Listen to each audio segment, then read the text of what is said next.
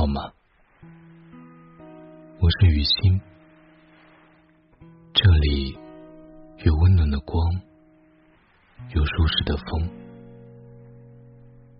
希望会有人为我在此停留片刻。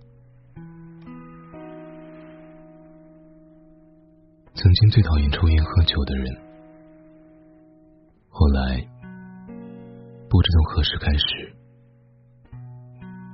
抽烟喝酒，却成为自己解压的方式。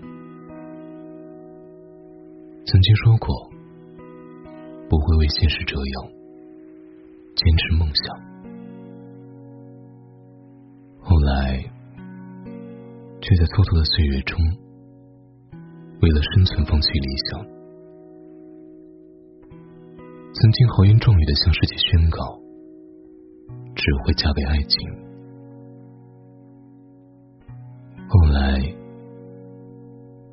不过年龄的增长，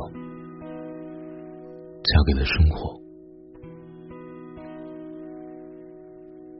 当年我们警告自己，永远不要做自己最讨厌的那种人。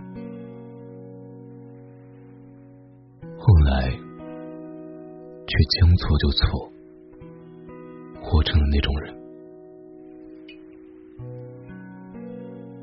初入职场的佩佩，就是传说中的便利贴女孩。大到加班帮同事完成他做不完的任务，小到占用自己工作的时间帮同事跑腿。在同期的实习小白中，佩佩也被同事视为最热心肠的那个，而同事月月和他截然相反，每天冷着一张脸坐在角落里埋头工作。面对同事的拜托帮忙，总是一口回绝。佩佩和其他公司同事都觉得他不好接近，但直到实习结束，月月独立完成了一个项目策划，而佩佩却在每天的打杂生涯中赢了口碑，输了业绩。从那以后，佩佩明白了。职场是讲业务能力的地方，而不是讲人情的地方。于是，佩佩从热心肠变成了另外一个冷着脸的工作狂。职场第一课教会他的是学会说不。讨厌是智能迈向成熟那条鸿沟，跨越了是成长。便是挫折。我们之所以会讨厌现在的自己，是站在曾经的立场上审视如今的这个自己。他距离你的预期相差甚远，背道而驰。你的心里无数次的幻想过自己的未来，应该是这样的。应该是那样，却怎么都不会想到是现在的状态。猫姐给我讲了她初入职场的一个故事。刚从学校毕业那会儿，公司组织同事聚餐，总经理、分管经理、部门经理和部门成员都有出席。饭桌上，猫姐没有插话。只负责倒酒和照顾领导。席间，部门经理示意他去向分管经理敬酒。他当时没有反应过来，端起杯子和领导碰了一下，抿了一口就放下了。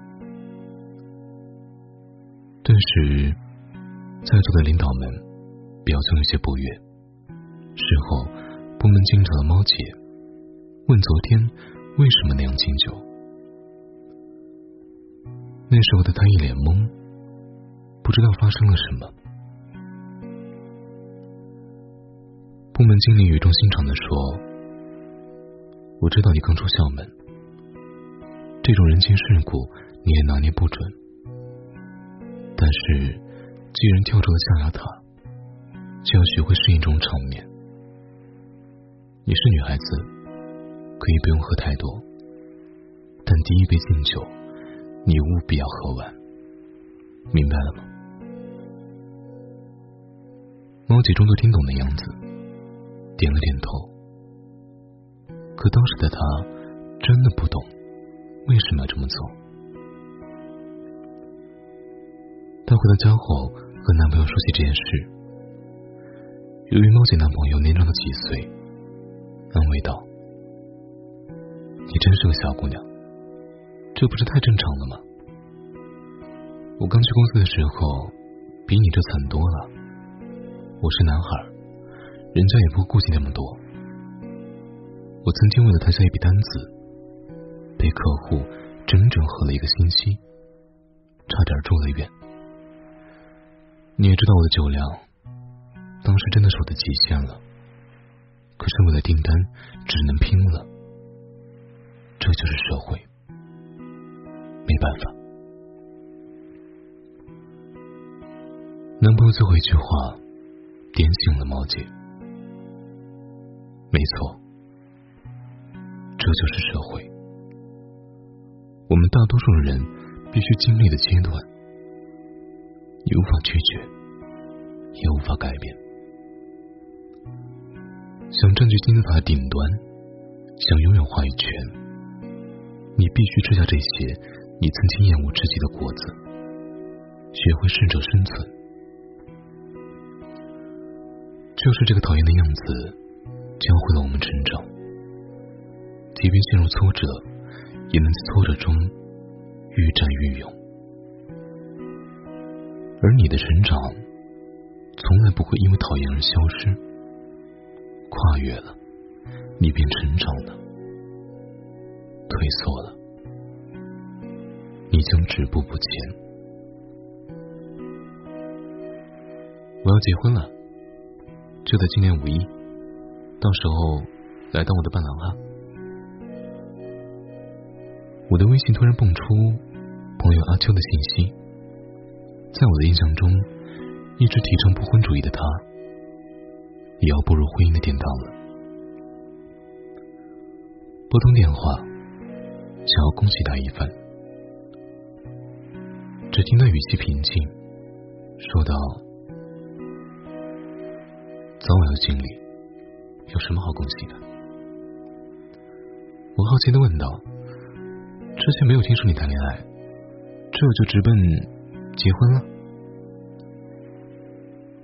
阿秋停顿了一下，组织了一下语言说：“我和他相亲认识半年，没有轰轰烈烈的爱情，在一起很自然舒服。再加上你也知道，我家是农村的，在农村人之中，三十岁再不结婚生子，不是心理有问题。”就是生理有问题，抵不住家里的压力，所以相亲了一个年龄差不多的女生，家庭条件也还可以，就辞职回家结婚了。那还回来工作吗？应该不了，结婚家里催着小孩子，有了小孩就得在老家照顾了。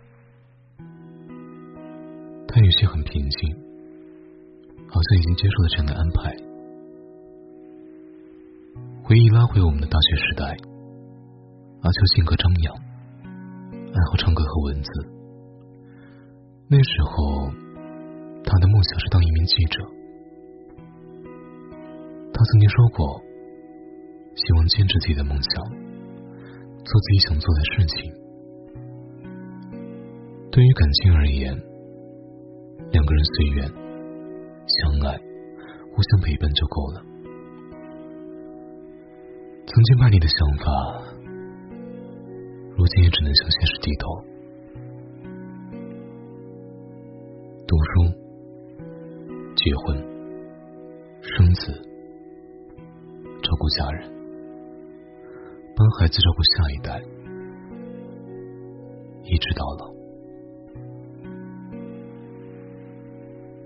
这样的人生模板，是多少人曾经嗤之以鼻的，现在无奈屈服的生活写照呢？我们一次次的把原来的自己打碎，重塑。这个重塑的过程，那些你看不惯的东西，都会与原本的你融为一体，你便重塑了一个全新的你。或许你会自责，丢失自己的初心，但是看看现在也不赖的样子，你变得圆滑，更沉淀了一份处事不惊的定力，何尝不是人生那种选